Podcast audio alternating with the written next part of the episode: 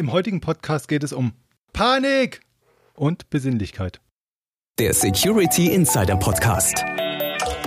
Der Podcast für Security-Profis mit Infos, News und Meinungen rund um IT-Sicherheit. Und hier sind Peter Schmitz und Dirks Rocke. Hallo und herzlich willkommen zu einem vorweihnachtlichen Security Insider Podcast. Für Sie heute mit Wichtelmütze am Mikrofon ist Dirks Rocke und bei mir im Studio sitzt wieder Peter Schmitz, Chefredakteur von Security Insider. Hallo Peter, grüß dich. Hallo Dirk, ich habe zwar keine Wichtelmütze auf, aber ich freue mich trotzdem, dass du da bist. okay, dann bin ich der einzige Wichtel im Studio. Aber du wirst ja hoffentlich auch besinnlich in die Adventszeit gestartet sein, oder? Ach ja, ja und nein. Also klar, logisch, ähm, man, man freut sich dann über die ersten Zimtsterne und so weiter, aber auf der anderen Seite ist äh, die Vorweihnachtszeit auch wirklich security-technisch immer ein bisschen nervig. Ähm, muss da echt, äh, wir haben jetzt den Black Friday gerade gehabt, ähm, wo immer mit unglaublich viel Phishing-Attacken äh, äh, zu kämpfen ist. Es kommt Weihnachten, wo mit ähm, Geschenk-Phishing-Angriffen äh, zu kämpfen ist und das, äh, das nervt dann immer ein kleines bisschen. Aber ansonsten bin ich äh, völlig im Weihnachtsmodus.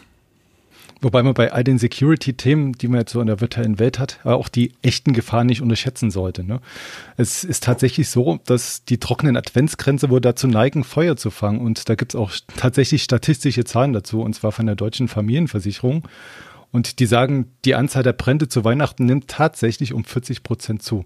Na, immerhin kann man im Falle eines Falles dann die Feuerwehr holen. Mhm, ja, wenn man in der Panik äh, dann die, die Notrufnummer nicht, nicht vergisst. Naja, die 112 werde ich mir noch merken und die Adresse von mir auch noch. Das stimmt, ja. Äh, wusstest du eigentlich, dass es so einen Notruf auch, äh, äh dass der auch für die IT-Welt äh, sinnvoll ist? Ja, wie meinst du das? Soll ich jetzt die Feuerwehr anrufen, wenn ich eine Phishing-Mail bekomme oder was? Nee, Quatsch. Nein, aber ähm, es gibt, äh, du kennst es doch in Unternehmen bestimmt so diese, ähm, diese Karten, die überall äh, aushängen an den Wänden, wo zum Beispiel Fluchtwegbeschreibung drauf ist, wo die Ersthelfer ähm, genannt sind und so weiter. Und ähm, das BSI äh, hat äh, kürzlich äh, so etwas für den IT-Notfall ähm, vorgestellt, und zwar die IT-Notfallkarte. Und ähm, das ist eigentlich eine ziemlich gute Sache, finde ich, weil wirklich quasi auf einem, ähm, auf einem Dokument oder einer Karte die kann man in A5 oder in A4 äh, sich entsprechend äh, äh, dann, dann äh, ausdrucken.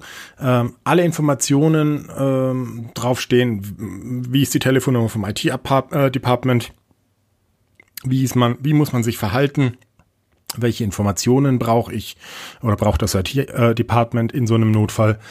Ja, und das kann man quasi nehmen, das kann man äh, dann ausdrucken, laminieren, an die Wand hängen oder bei den äh, bei, im, im Büro irgendwo aufhängen. Äh, und das finde ich ganz praktisch. Und das sieht jetzt tatsächlich so aus wie so ein Notfallplan, wie wenn es brennt. Genau, so ungefähr kann man das äh, kann man das sagen. Also das ist äh, eine rote rot-weiße Karte, die äh, wirklich sehr sehr deutlich äh, zeigt, was ähm, dass es da um Notfall geht, ja.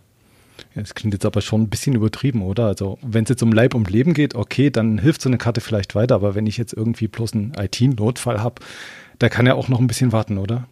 Naja, also das äh, sehe ich jetzt gerade nicht so. Die, die häufigsten äh, IT-Notfälle, die wir äh, im Moment bei den Firmen verzeichnen, das sind Ran Ransomware-Infektionen. Und ähm, da ist es faktisch so, da hat man keine Sekunde Zeit zu verschwenden, weil äh, in dem Moment, wo ich merke, hoppla, äh, ich habe jetzt hier auf irgendeinen Dateianhang geklickt, ähm, hier passiert irgendwas, ich kann auf Dateien nicht mehr zugreifen, heißt das ja noch nicht, dass mein ganzer File-Server schon verschlüsselt ist. Und ähm, wenn die Malware aber schon läuft, dann zu wissen, ähm, also in der Panik nicht den Kopf zu verlieren, sondern dann zu wissen, wo muss ich mich jetzt hinwenden und ich kann dann durchgehen und sagen, okay, das und das und das muss ich tun. Äh, da steht dann auch drauf, dass man zum Beispiel kein nichts unternehmen soll ohne ohne entsprechende Anweisungen. Äh, man macht, hat das ja dann häufig gerne, dass die Leute dann anfangen irgendwie ganz wild überall hinzuklicken und alles Mögliche versuchen und äh, es dadurch unter Umständen nur schlimmer machen. Und mhm. von daher finde ich das wirklich gar nicht verkehrt. Das ist jetzt natürlich nichts, was, was in einem Unternehmen, wo du sehr viele IT-affine Menschen äh, sitzen hast, äh, brauchst. Ähm, aber ich glaube, gerade in einem Unternehmen, wo ähm, Leute zwar sehr viel mit, mit äh, IT-Geräten arbeiten müssen, ähm, aber nicht wirklich IT-affin sind, kann sowas schon helfen im Notfall, dass man einfach ganz klar sagt, hier ist die Telefonnummer, vielleicht auch zum Beispiel die Handynummer vom, vom äh, Admin. Ähm, hier kannst du dich hinwenden, wenn was los ist. Okay, das Thema Ransomware hatte ich jetzt tatsächlich nicht auf dem Schirm und da kann man ja wirklich schon mal in Panik ausbrechen, wenn man dann sieht, dass seine wichtigen Daten verschlüsselt bzw. gelöscht werden. Und wenn man jeden Tag an dieser Notfallkarte dann quasi vorbeigehen muss, wenn die da irgendwie prominent platziert ist, ist ja auch eine Art ja, Vorbeugung und man schafft ja auch diese Awareness, die die Sicherheitsexperten immer einfordern. Apropos genau. Awareness, ne? Da, da hattest du ja auch kürzlich ein Gespräch mit dem Richard Renner, das ist der Geschäftsführer von Perseus. Und der hat dir ja erzählt, ähm, wofür Awareness gut ist. Und die bieten ja auch Sicherheitstrainings an, wo die die Leute briefen dazu. Äh, kannst du dazu ein bisschen was erzählen? Ja, also das war ein ganz, ganz spannender Podcast. Das war, ähm, da ging es gar nicht zwingend jetzt um, um, äh, um das Unternehmen, sondern da ging es wirklich vor allem um das Thema Security Awareness und äh, wie wichtig das ist. Und ähm, ja, wie du sagst, es ist, es ist einfach ganz, ganz wichtig, ähm, dass man das richtige Verhalten ähm, im Umgang mit äh, IT-Bedrohungen äh, kennenlernt und weiß, was, äh, was man zu erwarten hat. Und ja, wie gesagt, da geht's eben nicht nur um die, um die Phishing-E-Mail, da geht's nicht nur um, ähm, um mögliche äh, Viren oder Malware, sondern da geht's halt auch einfach ganz äh, platt zum Beispiel um den äh, betrügerischen Telefonanruf, der suggeriert, dass man ähm, äh, dass gerade der Geschäftsführer anruft und eine dringende Überweisung benötigt. Oder eben auch zum Beispiel unbefugte Personen im Gebäude. Das ist alles etwas, äh, wenn das nötige Mindset da ist der Mitarbeiter, dass sie auf Sicherheit achten, ähm, dann ist das sehr, sehr viel wert und dann ist das eine sehr wichtige Verteidigungslinie für ein Unternehmen. Mhm. Also das geht jetzt auch tatsächlich ein bisschen weiter. Also so dieser Common Sense, den man so ein bisschen schulen sollte, nicht auf alles zu glauben, was man so hört und das nicht nur bei der IT, sondern auch im Unternehmen. Ne? Genau, ja. Also kann man dann quasi zusammenfassen, diese regelmäßig gut informierten Anwender sind auch ein Gewinn für die Sicherheit allgemein, nicht nur auf, für die IT. Auf jeden Fall, das ist eine, ein Gewinn für die gesamte Unternehmenssicherheit. Mhm. Wobei, wenn wir jetzt beim Thema Informationsfluss sind, ist das ja in der IT-Welt nicht immer so gut darum bestellt. Und ich habe jetzt tatsächlich auch den letzten Patch Day von Microsoft noch im Hinterkopf, den ich ja diesmal bearbeiten durfte. Und ja, man muss dem Anbieter erstmal zugutehalten, dass die die Patches bringen und regelmäßig rausbringen und die auch ja publizieren und darüber informieren, was denn gepatcht wurde. Und man muss ihnen auch zugutehalten, dass sie die Informationen, die ja nicht gerade wenig sind, in einer maschinenlesbaren Form veröffentlichen. Also man kann die sich da beim Microsoft äh, Security Response Center als Tabelle runterladen und dann mit Excel erstmal ja, analysieren. Das haben wir auch gemacht und weil wir gerade dabei sind. Ähm, diesen Monat waren es übrigens 75 Schwachstellen und 13 davon hatten teilkritische Konsequenzen. Mhm. Ähm, da ging es um die Ausführung von Remote Code, also Angreifer hätten quasi Schadcode wieder einschleusen und ausführen können. Ähm, ich mache jetzt gerade mal weiter, bevor ich mich weiter über den Informationsfluss auslasse, ne, wo wir schon gerade ja. dabei sind. Ähm, von den kritischen ähm, Schwachstellen betroffen waren diesen Monat ähm, Windows-Systeme und speziell die Komponenten Hyper-V, also die Virtualisierungsplattform, die Schriftartenbibliotheken und die Darstellung von QuickTime-Medien. Betroffen waren außerdem der Exchange-Server, und Microsofts Webbrowser. Also da ging es jetzt nicht nur um Edge, sondern auch den Internet Explorer. Und jetzt spanne ich den Bogen wieder zurück zu meiner Kritik, weil wenn man sich bei Microsoft mal die ja, Details zu diesen Lücken anschaut, äh, dann steht man davor und sagt, ja, ist das jetzt schlimm oder ist es nicht schlimm? Also man hat ja schon Indiz dafür, dass es schlimm ist, weil es eine kritische Lücke ist, aber wenn man diesen Bericht sieht, als ja, nichtsahnender Anwender, äh, fragt man sich, ne? Äh, und bei dieser einen Lücke beim Internet Explorer war es zum Beispiel so, das war sogar eine Sache, die wir als Zero-Day-Exploit darstellen würden. Also eine kritische Lücke, die nicht gepatcht wurde und die in der Praxis schon ausgenutzt wurde. Und ja. da ist er wirklich dann, ne? Ich würde jetzt salopp sagen, die Kacke am Dampfen. Aber das, das, das, liest man halt aus diesen Reports nicht raus. Ähm, Microsoft ähm, macht es dann so, die haben da so eine kleine Tabelle und der einzige Hinweis, den die da geben, dass das ein Zero-Day-Exploit ist, ist da eine Tabellenspalte, wo steht, wurde ausgenutzt und in der steht dann ja. Und das muss man halt wissen, um erstmal die Brenzligkeit von dieser Lücke irgendwie einschätzen zu können. Ja. Und da gibt es vielleicht Potenzial, um das Ganze noch ein bisschen zu verbessern. Und es gab dann noch ein Beispiel, und zwar hat Microsoft ein Advisory vor rausgegeben. Und zwar ging es da um diese TPM-Lücke, dieses TPM-Fail. Und die Zusammenfassung, die die da geben, also tatsächlich dieses geschriebene Wort, das würde ich an dieser Stelle tatsächlich mal vorlesen, um, ja, um diese Absurdität dieser ganzen Texte mal ein bisschen vorzuführen. Also, weil man sitzt dann davor Und das ist so ein Lavieren um den heißen Brei herum, dass man es, ja, also ich mag es jetzt nicht in mhm. Worte fassen, ich lasse Microsoft einfach sprechen und lese einfach mal vor. Ja. Und zwar schreiben die, es liegt eine Sicherheitsanfälligkeit bei bestimmten TPM-Chipsätzen in Klammern Trusted Platform Module vor. Diese Sicherheitsanfälligkeit schwächt den Schutz der Schlüsselvertraulichkeit für einen bestimmten Algorithmus in Klammern ECDSA. Beachten Sie unbedingt, dass es sich nicht um eine Sicherheitsanfälligkeit beim Windows-Betriebssystem oder einer bestimmten Anwendung, sondern um eine Sicherheitsanfälligkeit bei der TPM-Firmware handelt. Und da sitzt man jetzt davor und weiß erstmal, aha, wir schieben die Schuld von uns. Es ist jetzt keine Lücke im Windows-System, aber so recht weiß man jetzt immer noch nicht, was es ist. Wir sind der ganzen Sache mal nachgegangen und haben uns die Originalquellen dann einige Tage später anschauen können, die dann veröffentlicht wurden.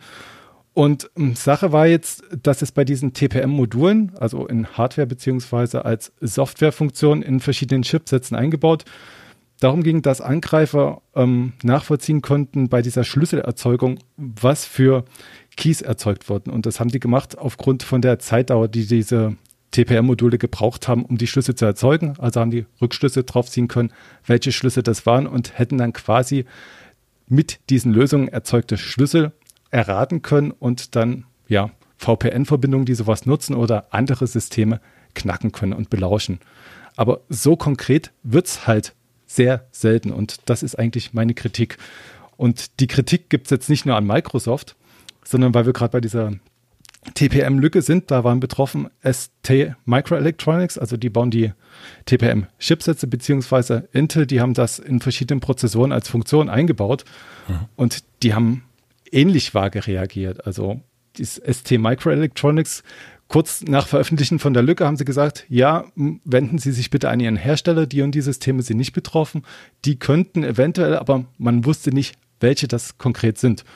Und bei Intel, die haben ja auch wieder einen Vogel abgeschossen. Die haben die Lücke behandelt mit einer ellenlangen Liste, wo sie verschiedenste ähm, ja, Security-Updates behandelt haben. Und da war es halt ein Eintrag mit einer total kurzen Beschreibung, also passend zum Fehler eines kryptischen, kryptografischen Systems war diese Beschreibung auch extrem kryptisch. Und da stand dann halt drin, dass verschiedene Funktionen von den Chipsätzen vor ja, und dann haben sie die Version aufgezählt. Also das ist, man steht dann vor einem Zahlenwust und fragt sich, mein Gott, was soll das? Aufgezählt, welche Versionen dann nicht mehr betroffen sind. Und da weiß man jetzt aber nicht, hat man so ein System? Welche Version habe ich jetzt selber auf dem Chipsatz? Und brauche ich ein Update? Und wo kriege ich das überhaupt her? Also die lassen einen total mehr oder weniger im Regen stehen. Und man kann auch mittlerweile erahnen, warum das so ist, weil es gibt jetzt noch weitere Links von Herstellern, die diese Prozessoren nutzen. Und ich habe da mal weitergeklickt bei Lenovo jetzt und da kommt dann halt raus, dass sie noch gar keine Patches anbieten. Also wahrscheinlich ist das auch der Grund, dass die so spärlich da kommunizieren, weil sie noch gar keine Patch, Patches vorhalten können für die Lücke. Ja, definitiv. Also die ganze Sache erinnert mich so ein bisschen an ähm, einen Artikel, den wir vor, vor einiger Zeit mal hatten, äh, wo es wirklich um das Thema äh, kryptische, kryptische Meldungen, kryptische Fehlermeldungen geht. Und das passt, finde ich, ganz genau auch wirklich zu diesem Thema äh, kryptische äh, Patch Notes, ähm, wo wirklich Unternehmen oder die Hersteller ganz, ganz dringend mal dran arbeiten müssten, um äh, da einfach auch mal mehr äh, Klarheit zu schaffen ähm, dass man nicht äh, äh, das wirklich nur für einen eingeweihten kleinen Kreis an Leuten äh, äh, hat, die das vielleicht verstehen oder zuordnen können. Weil das kostet ja auch alles Zeit, solche Sachen dann entschlüsseln zu müssen. Und ähm, generell denke denk ich ähm, auf jeden Fall, dass, dass die, die Unternehmen äh, wirklich das, das Konzept der Responsible Disclosure wirklich im Auge behalten sollten und ähm, äh, da aktiver auch äh, äh in Richtung der ihrer Kunden gehen sollten mit Informationen. Ähm, das Problem an der Geschichte ist natürlich immer, wie viel informiere ich und wie viel ähm, halte ich zurück um nicht irgendwelchen Angreifern womöglich noch mehr Informationen zu geben, als sie potenziell schon haben. Äh, wobei spätestens, wenn bekannt ist, dass eine, ein Exploit schon ähm, in the wild ausgeführt wird, dann ist, ähm, äh, ist die Information darüber ohnehin schon in der einschlägigen Szene. Hm. Also wie gesagt, also teilweise kann ich es tatsächlich nachvollziehen. Also wie du schon sagst, also man muss den Angreifern jetzt nicht mehr Informationen geben als nötig, gerade wenn die Lücken nicht gepatcht sind, wie man es jetzt bei, ja, ich sage jetzt noch mal Lenovo gesehen haben. Also die arbeiten noch an Patches. Aber bei anderen Sachen fragt man sich auch, ist das jetzt eine reine PR-Maßnahme? Wir hatten auch diesen Monat ähm, diese ja, rechte Lücke bei diesen Kamera-Apps von Android-Smartphones. Mhm. Und die ist bei aktuellen Systemen schon gefixt. Ähm, das Problem ist, wir hatten bei Google und Samsung nachgefragt, könnt ihr uns sagen, welchen Security-Patch wir einstellen müssen? Also welche Geräte sicher sind. Und anstatt dann tatsächlich zu sagen, ja, mit August oder September Patches sind die Geräte sicher und da passiert nichts mehr, hört man erstmal von den PR-Agenturen von denen, dass sie nicht zitierfähig sind und dann irgendwelches weichgespürte Aussagen, ja, dass, dass sie informiert wurden, ihre Partner informiert hatten, Patches bereitgestellt haben, aber nichts Konkretes. Und ich glaube, bei Android-Phones wäre es tatsächlich mal sinnvoller zu sagen, die und die Version ist gepatcht, beziehungsweise die und die Version ist jetzt nicht mehr gepatcht, anstatt zu sagen, ja, wir haben das Problem angegangen, aber man weiß nicht konkret bei welchen Geräten. Ja, das, da gebe ich dir völlig recht. Ähm, das, äh, das sollte man auf jeden Fall machen, weil das auf jeden Fall auch, auch mehr Vertrauen schafft, als, ähm, als, als ähm, ja, großartig um den heißen Brei rumzureden. Hm, und bei allen Gemecker jetzt, was ich jetzt gebracht habe, ich habe auch noch ein positives Beispiel gefunden. Und zwar, das hatte ich am 25. November im Postfach. Und zwar ähm, hatte ich irgendwann mal so eine Pessler Monitoring-Lösung bei mir installiert und muss bei denen noch im Verteiler sein. Und die haben tatsächlich eine E-Mail rausgeschickt an Leute, die diese Software genutzt haben, haben gesagt, in der und der Version gibt es einen Fehler. Das und das ist passiert, das und das müsst ihr machen. Also ihr müsst das Update fahren. Da waren irgendwelche Hashes sichtbar in der Registry. Und das schafft bei mir mehr Vertrauen, so eine Offenheit, als wenn ich dieses, wie gesagt, dieses Gerät um den heißen Brei habe. Ja, ja, definitiv. Da gebe ich dir recht. Es ist schön auch zu sehen, dass es eben dann auch Fälle gibt, ähm, die äh, das Ganze richtig angehen. Aber mein, auf der anderen Seite muss man ja auch immer sagen, mh, mm, ich bin mir gar nicht, gar nicht sicher, wie lange äh, wir diese, diese Thematik noch, ähm, sagen wir mal, in einer manuellen Form beherrschen können. Ähm, denn wenn man sieht, dass, dass die Cyberkriminellen zunehmend eigentlich auf, auf automatisierte Angriffe setzen, ähm, und äh, da, da kommt man irgendwann einfach nur noch mit automatisierter Security-Software, mit automatisierten äh, äh, Lösungen, mit künstlicher Intelligenz äh, dagegen an. Also auch ein ganz, ganz spannendes Thema, das wir in, in unserem aktuellen E-Book äh, Next Generation Cyberwar äh, mal ein bisschen näher betrachten. Also wirklich diese, ja, quasi die Zukunft des, äh, des, des Cyberkriegs, äh, wo künstliche Intelligenz gegen künstliche Intelligenz arbeiten wird, weil äh, das oft genug vom Menschen gar nicht mehr zu bewältigen ist. Ist, ist das jetzt ein dystopischer oder ein utopischer Ausblick? Was das also? äh, überlasse ich jedem, der es selber äh, gelesen hat, das E-Book. okay. Das ist kein, kein, kein fiktiver Roman. Ja, weil auf der einen Seite, das, das klingt erstmal gut, dass die KI das ganze Gepatche übernimmt, was man jetzt händisch machen müsste, beziehungsweise sich selber kann. Allerdings, wenn man dann auch sieht, dass man genauso automatisiert angegriffen wird, hei, hei, hei. Genau. Ja. Aber zurück zum Hier und Jetzt und ähm, da haben wir auch noch ein paar Sicherheitstipps gebracht. Und zwar ging es uns diesen Monat um die Virtualisierungslösung Hyper-V von Windows. Und da würde ich ganz gerne auf einen Artikel von dem Thomas Jost verweisen. Und zwar hat er uns gezeigt, was Cheated VMs sind, beziehungsweise wie man die nutzt. Und ich mag jetzt die Spannung nicht zu weit ja, vorantreiben. Erstmal sagen, was Cheated virtuelle Maschinen sind. Und zwar sind es abgeschottete virtuelle Maschinen, also abgeschottet von anderen virtuellen Maschinen, beziehungsweise Hostsystemen.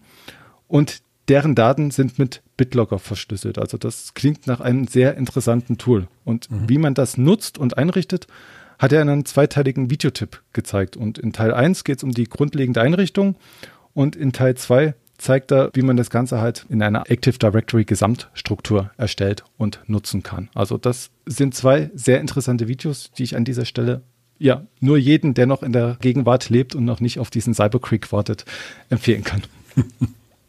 Ja, da gebe ich dir auch völlig recht. Also das ist wirklich eine, eine ganz, ganz spannende Geschichte. Ist wie gesagt jetzt eine, eine Hyper-V und ähm, äh, äh, Windows Server ähm, spezifische Geschichte. Ein bisschen genereller ähm, haben wir das Thema übrigens ähm, jetzt erst äh, äh erst letzte Woche angegangen.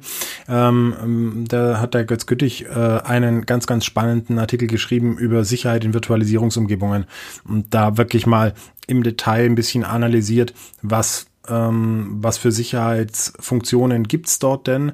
Ähm, wie, äh, äh, worauf muss ich spezifisch achten, wenn ich Virtualisierungsumgebungen, also wenn ich virtuelle Maschinen ähm, im Unternehmen einsetze?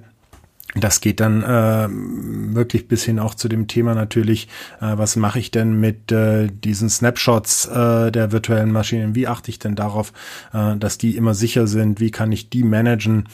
ähm, weil das ja schnell sehr, sehr unübersichtlich wird. Und ähm, ja, also wie gesagt, wenn das, ähm, wenn man noch einen etwas, äh, sagen wir mal, mm, allgemeineren Überblick über das Thema äh, haben möchte, dann kann ich den Artikel wirklich, wirklich empfehlen. Mhm. Okay, das war ja dann tatsächlich ein ganz großes Thema diesen Monat für uns, die Virtualisierung. Mhm. Aber es gibt ja dann noch ein anderes Thema und das ist nicht nur diesen Monat aktuell gewesen, sondern das ist zeitlos und da haben wir schon etliche Mal drüber gesprochen. Dreimal darfst du raten, was mag das sein? Das kann eigentlich nur der Datenschutz sein. Und recht hast du, genau. Denn zum einen wurde gegen Ende des Monats das zweite Datenschutzanpassungs- und Umsetzungsgesetz im Bundesgesetzblatt veröffentlicht und gilt damit. Das hatten wir ja schon im Oktober besprochen. Ähm, da geht es darum, dass Unternehmen mit weniger als 20 Mitarbeitern künftig keinen Datenschutzbeauftragten mehr benennen müssen. Und dass das jetzt nicht unbedingt die allerbeste Idee ist, das hatten wir auch schon im Oktober besprochen. Und das verlinken wir auch nochmal in den Beiträgen zum Video, mhm. denke ich. Ja. Ähm, weil das Argument ist folgendes: Die DSGVO gilt natürlich für alle, also egal wie groß das Unternehmen ist. Und die Bußgeldandrohungen gelten auch für alle Unternehmen. Und da gab es jetzt auch einen ziemlich großen Warnschuss diesen Monat. Und zwar steht eine Zahl im Raum von 14,5 Millionen Euro. Und die soll wohl der Immobilienkonzern Deutsche Wohnen zahlen. Also das ist noch nicht rechtskräftig, aber die Zahl steht im Raum. Ähm, was war passiert? Die haben wohl ein, ein Archiv eingerichtet, aus dem die die persönlichen Daten von ihren Kunden nicht mehr löschen könnten. Und dementsprechend wurden sie halt zu diesem Bußgeld jetzt verdonnert und man muss halt mal schauen, wohin das sich entwickelt. Also, und das ist jetzt noch nicht mehr der Maximalsatz. Ich glaube, maximal nach DSGVO wären sogar 28 Millionen möglich gewesen. Ähm, ja, ich, das ist ja ein Prozentsatz, also von daher ist das ähm, äh, auch nach, nach oben ähm, offen, die, die, das Bußgeld. Ja. Mhm. Ja. Genau. Ja, aber ähm, es, es gab auch äh, durchaus dann noch, noch weitere ähm, äh, spannende Themen, die wir rund um darum äh, ver, ähm, behandelt haben. Ähm, und zwar ähm, ging es da um den äh, um, um die Betroffenenrechte äh, beim Thema Datenschutz. Und zwar hat da ähm, der Berliner Datenschutzbeauftragte äh, einen, einen, ähm, einen Lieferdienst äh, in, in mehreren Fällen ähm, äh, äh, quasi äh, ja, überführt, ähm, dass äh, Kundendaten äh, nicht gelöscht worden sind, obwohl ähm, äh, die, die Betroffenen über Jahre hinweg nicht, nicht mehr aktiv gewesen sind auf den ähm, auf der entsprechenden Plattform.